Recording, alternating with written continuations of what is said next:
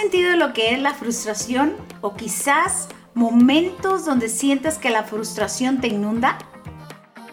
Hola, soy Sofía Bocache y este es MHD Podcast. Bienvenida. Estoy muy emocionada porque juntas descubriremos ese plan divino que Dios creó para cada mujer. ¿Sí, me oíste? Tú eres esa obra maestra, ese diseño que con tantos colores y matices hacen de la mujer un ser excepcional. Descubramos juntas lo que Dios tiene para cada una de nosotras. Seremos empoderadas, desafiadas y retadas a vivir una vida plena en Dios. Así que empecemos.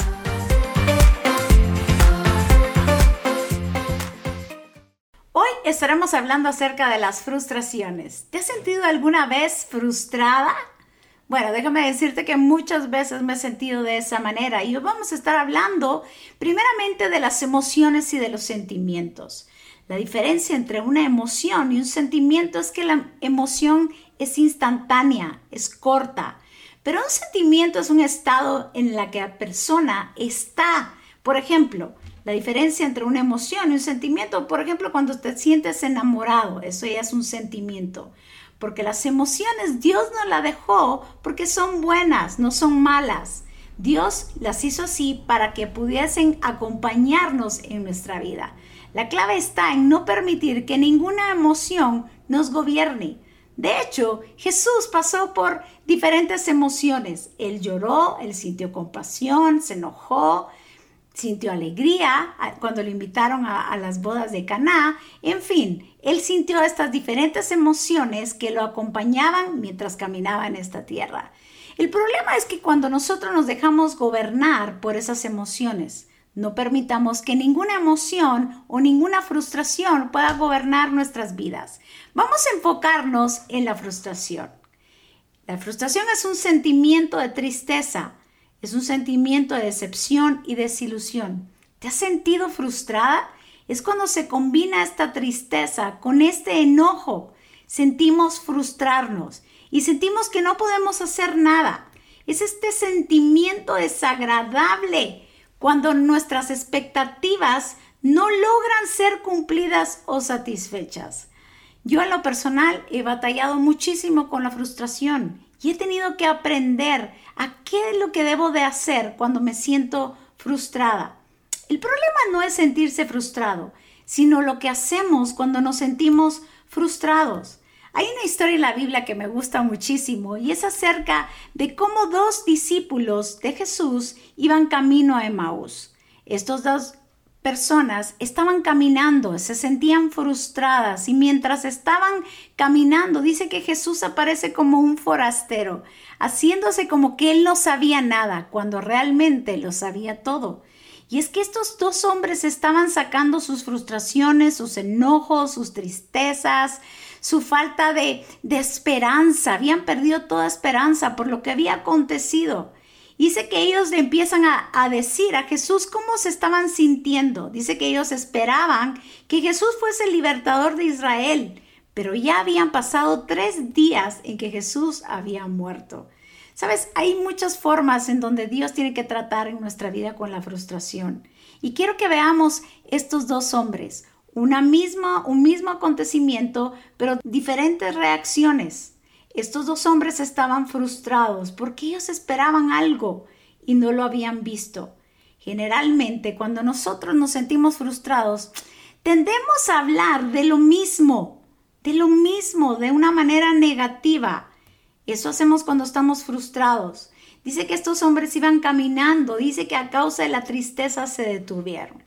Sabes, hay momentos en nuestra vida que cuando nos sentimos frustrados no nos dan ganas de avanzar, no nos dan ganas de progresar, no nos dan ganas de iniciar con un nuevo día o iniciar con diferentes retos o desafíos o emprender algo. No podemos avanzar porque estamos frustrados. Y es que la frustración provoca esta tristeza y provoca que nuestra visión se nuble. Cuando nosotros estamos frustrados no podemos ver una salida no solo no vemos, sino tampoco oímos. ¿Sabes? Estos hombres les habían hablado las mujeres y no las escucharon. Les habían hablado otros discípulos acerca de lo que había acontecido con Jesús, pero tampoco les escucharon. Y ahora es Jesús quien les estaba hablando directamente, pero tampoco lo escucharon. Por eso es que es tan importante que tengamos cuidado con la frustración, porque eso hace la frustración. No miramos nada y no escuchamos nada. Por eso hay veces que nuestra fe tiene que ir por encima de nuestras emociones, por encima de esos sentimientos, por encima de esas frustraciones, por encima aún del tiempo que hemos esperado. Hebreos 11:6 nos dice, es pues la fe, la certeza de lo que se espera. Sabes, cuando no sabemos cuándo va a pasar, pero tenemos la certeza que va a pasar, nos vamos a poder mantener firmes. Así que no demos lugar a la frustración. Sabes, nuestra fe tiene que ser tan resistente que sea resistente aún al pasar del tiempo. El esperar no significa que, bueno, Dios, cuando tú lo quieras hacer y, tengo esta actitud de enojo, de berrinche delante de Él. No, esperar es una fe sostenida, es un esfuerzo sostenido. Y si algo necesitamos es mantener esa fe y esa confianza en lo que Dios ha dicho que va a hacer en nuestra vida. ¿Sabes qué? Dice la palabra que, que con fe y paciencia se alcanzan las promesas, se heredan las promesas. Eso nos dice Hebreos 6, 11 y 12. Así que no solo se trata de tener fe, sino de tener paciencia. Es fácil creer cuando acabamos de recibir la promesa, pero solo la paciencia en la espera probará si verdaderamente hemos creído a esa promesa. Así que tenemos que hacernos la siguiente pregunta. La pregunta es, ¿a quién ¿A quién verdaderamente tiene paciencia? ¿Nosotros a Dios o Dios a nosotros? Por supuesto que es Dios a nosotros. Hay veces que Dios no nos ha dado lo que tanto esperamos, lo que tanto hemos creído, porque hay veces que no estamos listos. Yo veo en la, palabra, en las escrituras, en la Biblia, muchas personas que pasaron por muchas frustraciones. Por ejemplo, tenemos a un general del ejército de Siria. ¿Sabes? Este general se llamaba Naamán y este general estaba acostumbrado a dar órdenes y acostumbrado a que la gente, cuando él daba una orden, la gente le obedecía. Pero hay un momento en su vida donde este hombre tiene lepra. Y es cuando llega donde el profeta y el profeta le dice que se sumerja siete veces. La pregunta es por qué Dios no lo sanó a la primera. ¿No será que Dios quería formar en él la paciencia? Y Dios sabía que se iba a frustrar. Porque hay momentos en nuestra vida donde nos vamos a frustrar, donde vamos a probarlo una y otra vez. Y dice que se sumergió siete veces. El número siete es símbolo de plenitud, símbolo de completo. Así que hay momentos en nuestra vida donde nos toca probar una y otra y otra y otra vez. Y lo que Dios está haciendo es que nos está haciendo completo.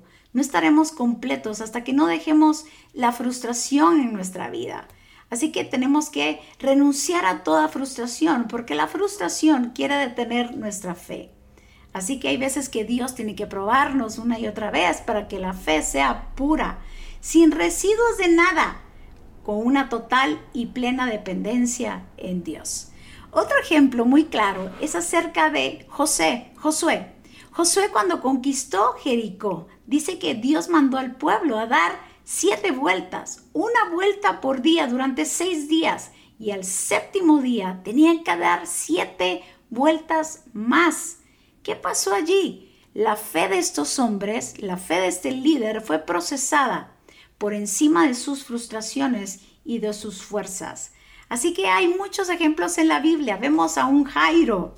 Dice que Jairo llega con Jesús con una expectativa de que su hija iba a ser sana y de repente de la nada aparece una mujer enferma y Jesús la sana. Cuando le informan que su hija ha muerto, ¿te puedes imaginar el nivel de frustración de este hombre? Este hombre había logrado que Jesús caminase hasta llegar a su casa. Y déjame imaginar esto. Él se había imaginado que Jesús iba a entrar a su casa, que iba a poner manos sobre la, esa niña y esa niña iba a ser sana. Pero no pasó de esa manera. Pero quiero que regresemos a la historia de los dos discípulos, camino a Emmaus. ¿Sabes? Dice que en Lucas 24, 28, que cuando se acercaron al pueblo de Emmaus, dice que Jesús se despidió de ellos. Pero los dos discípulos insistieron, quédate con nosotros. Ya que era muy tarde y pronto el camino estaría oscuro. Así que Jesús se fue a la casa con ellos. Dice que cuando se sentaron a comer, Jesús tomó el pan y dio gracias, lo partió y se los dio a ellos. Dice que entonces los dos discípulos pudieron reconocerlo, pero Jesús desapareció. ¿Qué pasó allí? Ellos dejaron de darle lugar a la tristeza, a la incredulidad y le dieron el lugar a Jesús. Así que esto es la clave. En la frustración, o le das espacio a la incredulidad o le das espacio a Jesús. O le das espacio a la duda por lo que estás viendo y viviendo. O le das espacio a Jesús por lo que estás creyendo. Así que necesitamos darle lugar a Jesús en nuestra vida. Jairo dejó de darle lugar al temor y le dio lugar a Jesús. Al igual que José y María, José pertenecía a la familia de David, nada más y nada menos que al rey David. Y dice las escrituras que ellos llegaron a empadronarse a Belén, porque de Belén salían los reyes, y allí nació David. El quien iba a nacer era el rey de reyes y señor de señores, nada más.